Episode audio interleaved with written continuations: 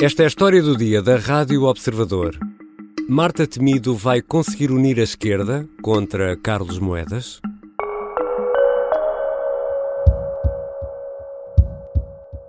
Que orgulho! Ganhamos contra tudo e contra todos! Carlos Moedas abria desta forma o discurso da vitória na noite das eleições autárquicas.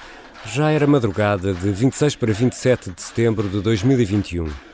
Contra as expectativas, o candidato do centro-direita derrotou o socialista e presidente da Câmara de Lisboa, Fernando Medina, por apenas 2.294 votos. Agora, a cerca de dois anos das próximas eleições autárquicas, Marta Temido, líder da Conselhia do PS Lisboa, lança o desafio: uma grande coligação de esquerda para derrotar Moedas. Será possível? Vou conversar com a jornalista da secção de política do Observador, Mariana Lima Cunha. Eu sou Ricardo Conceição e esta é a história do dia. Bem-vinda, Mariana. Olá, Ricardo. Mariana, estamos a falar de PS e de esquerda em Lisboa, mas neste momento estás com o PSD, é isso?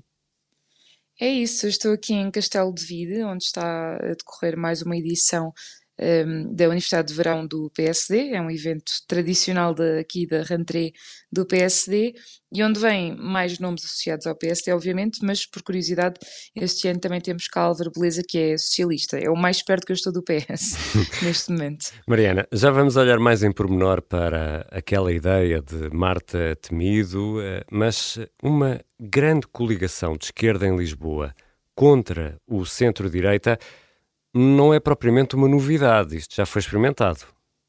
Sim, não é uma originalidade absoluta, tanto que quando uh, se pensou e acabaram por se fazer os acordos para a geringonça, este era precisamente referido como o exemplo que era um bocadinho o precursor uh, desses acordos. E precisamente porque metia PS e PCP, que eram, então, ainda mais nesta altura, um, aliados muito improváveis. Uh, estávamos então em 1989, quando Jorge Sampaio uh, começa a alimentar a ideia de que vai avançar para a Câmara de Lisboa, um, e era um nome uh, que não era esperado até dentro do PS, um, e ele, a conclusão que tira, olhando para os números, é que o PS não estava em grande forma em Lisboa. O PS, na altura, é difícil pensar nisto agora, mas tinha menos votos do que o PCP. Estava ali no patamar dos 17% e o PCP nos 25%.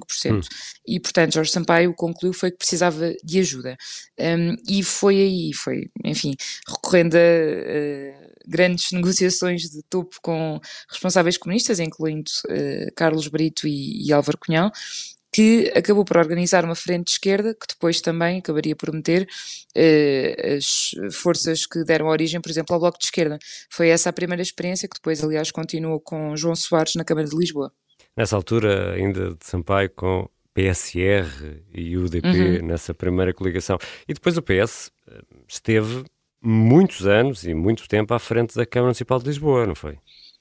Sim, porque esse, enfim, esse domínio da, ali da Câmara de Lisboa começa com Jorge Sampaio em 1990, quando ele toma posse, mas depois estende-se por toda essa década e só termina em 2002, quando João Soares passa a pasta numa derrota surpreendente um, a Pedro Santana Lopes. E aí há ali um interregno, em que de facto é o PSD com, com Santana Lopes e com Carmona Rodrigues que ganha a Câmara, mas ela volta a ser conquistada por António Costa em 2007 e aí começa mais um ciclo grande do, do PS que só acaba com a derrota de Fernando Medina que há dois anos. Precisamente, Medina era o incumbente, era o, o, candidato presidente há dois anos, mas a 26 de setembro de 2021, Carlos Moedas surpreendeu muita gente. É verdade, Carlos Moedas surpreendeu uh, dentro do partido dele e dentro do PS. Do próprio partido, não é? Exatamente, sim. Um, não, não havia muita gente que estivesse a contar com aquela vitória e, aliás, temos de lembrar também que as sondagens não indicavam isso. Um, havia, aliás, sondagens que davam maioria absoluta a Fernando Medina.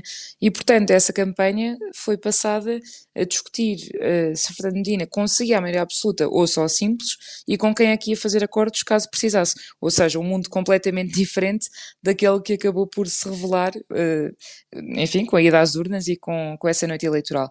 E, portanto, portanto, enfim, foi uma derrota muito ali taco a taco, um resultado muito taco a taco, porque uh, Carlos Moedas acaba por ganhar com, eu penso que é menos de 1% de, um ponto percentual, aliás, de diferença, uhum. menos de 3 mil votos de diferença, é, portanto é uma derrota de Medina que surpreende um bocadinho toda a gente, um, e aliás, nessa noite uh, uh, profetizou-se muito a morte política de Fernando Medina, o próprio veio dizer que o resultado era só pessoal. A derrota de hoje é uma derrota que é pessoal e intransmissível para, enfim, tentar não contagiar muito o PS, que ficava assim sem as duas principais câmaras do país, um, e tentar estancar um bocadinho os danos, porque foi de facto uma surpresa muito desagradável com que o PS não contava. E nesta altura, Mariana, Marta Temido é o quê na estrutura do Partido Socialista? Marta Temido é, desde julho, uh, líder da Conselhia do PS Lisboa.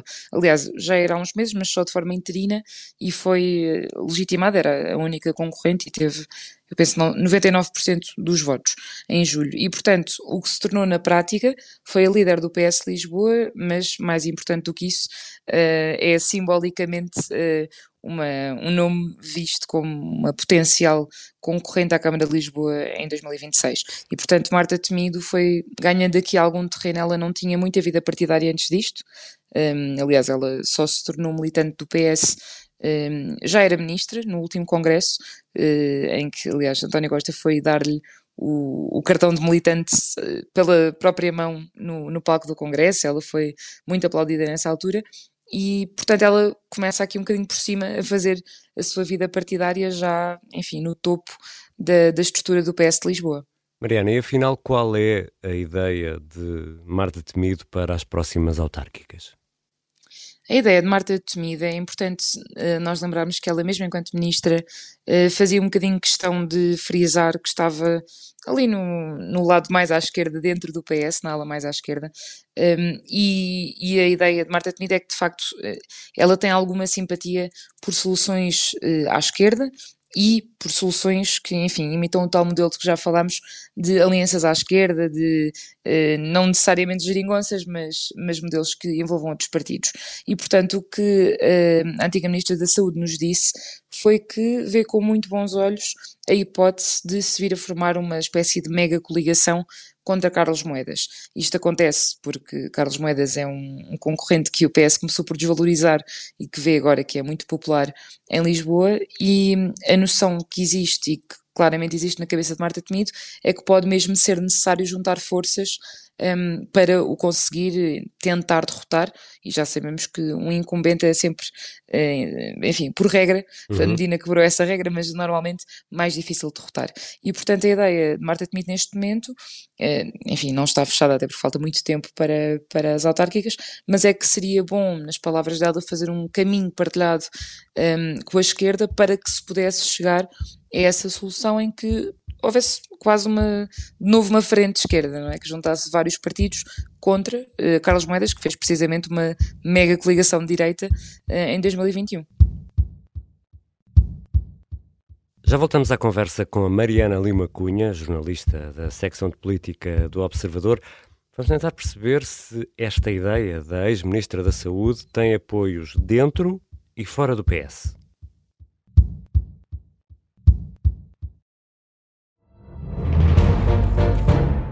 Esta é a história do padre obcecado com a infiltração do comunismo na Igreja que tentou matar o Papa em Fátima. Episódio 4 Beijar o Papa. Saguei, tirei, tirei a faca. Fui, empunhei e mesmo no momento em que.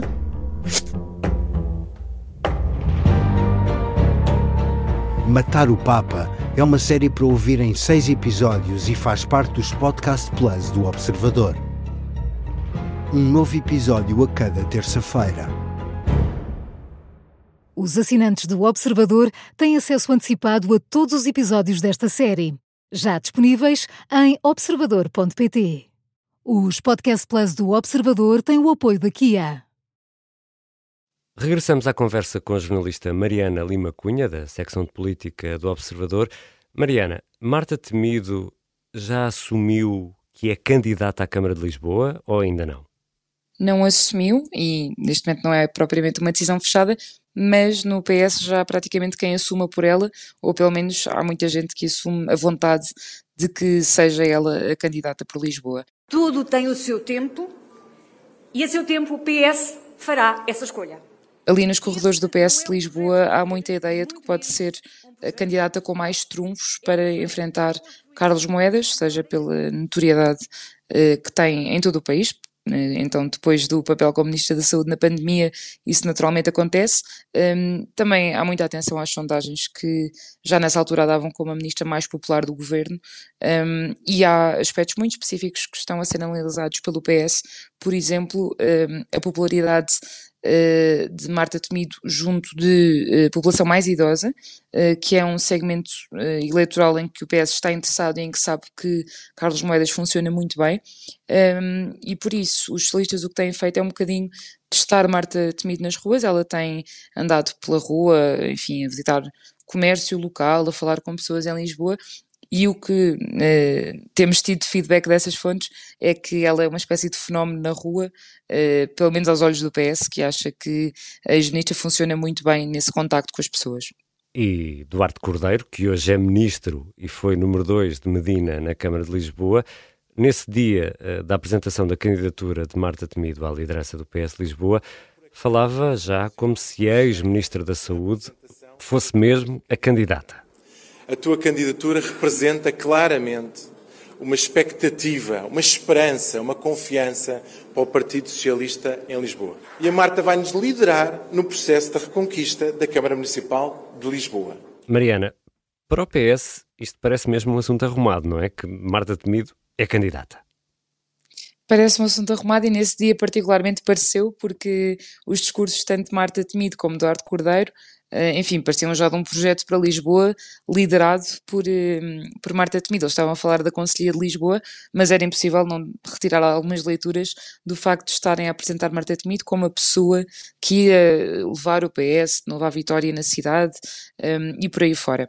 Um, ainda não é um assunto completamente arrumado por algumas razões.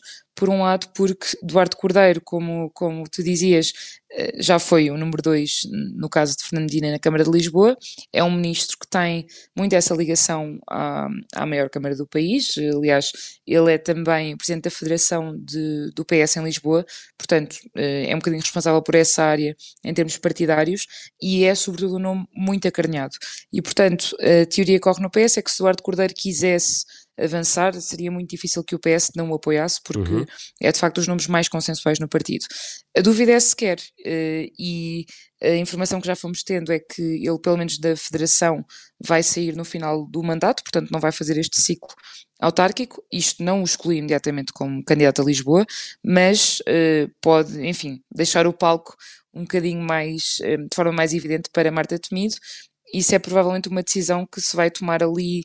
Eh, neste momento, parece que entre estes dois nomes, não sabemos, poderá surgir alguma surpresa porque faltam ainda alguns anos, mas neste momento são os dois nomes que o PS claramente mais discute e mais defende para, para a Câmara. Vamos então regressar à ideia eh, de Marta Temido, que é a ideia central deste episódio da História do Dia, de reunir uma coligação de esquerda em Lisboa contra moedas. Esta ideia tem apoio interno no, no Partido Socialista? Uh, tem algum apoio interno e também tem algumas dúvidas, também uh, é alvo de algumas dúvidas internas.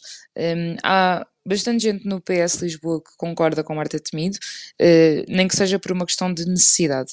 Ou seja, se há uma coisa que, que o PS, enfim, dá por certo, é que esta eleição vai ser evidentemente uma, uma eleição difícil e que o PS precisa muito de voltar a recuperar, enfim, as grandes uh, autarquias, não, não tem o Porto nem Lisboa neste momento, e portanto que tem de apostar forte nessa corrida.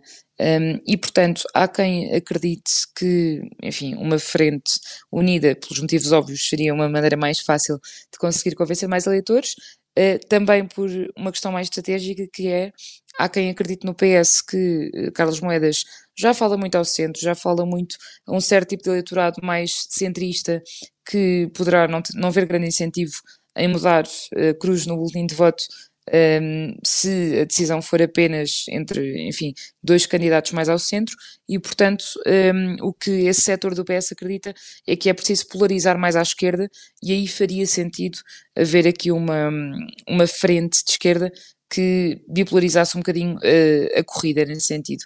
Um, depois há também quem tenha dúvidas, também por motivos uh, compreensíveis. Por um lado, porque é, primeiro será difícil convencer outros partidos num contexto de maioria absoluta, em que é natural que a esquerda não queira ser vista de mão dada com o PS tão perto de, das eleições legislativas, vão ser ali no uhum. ano a seguir às autárquicas um, e por hesitações normais que, que esses partidos poderão ter em depois, aliás, todos os partidos envolvidos uh, na distribuição de lugares, de, de poder, no fundo, uh, depois da eleição. Claro que qualquer um deles preferiria ter autonomia para decidir o que quisesse, pode, é, por uma questão de necessidade, não conseguir fazê-lo e ser obrigado a, a fazer alianças. Isso leva-me à pergunta seguinte: e os outros? O que é que dizem os outros? Por exemplo, Bloco de Esquerda, PCP?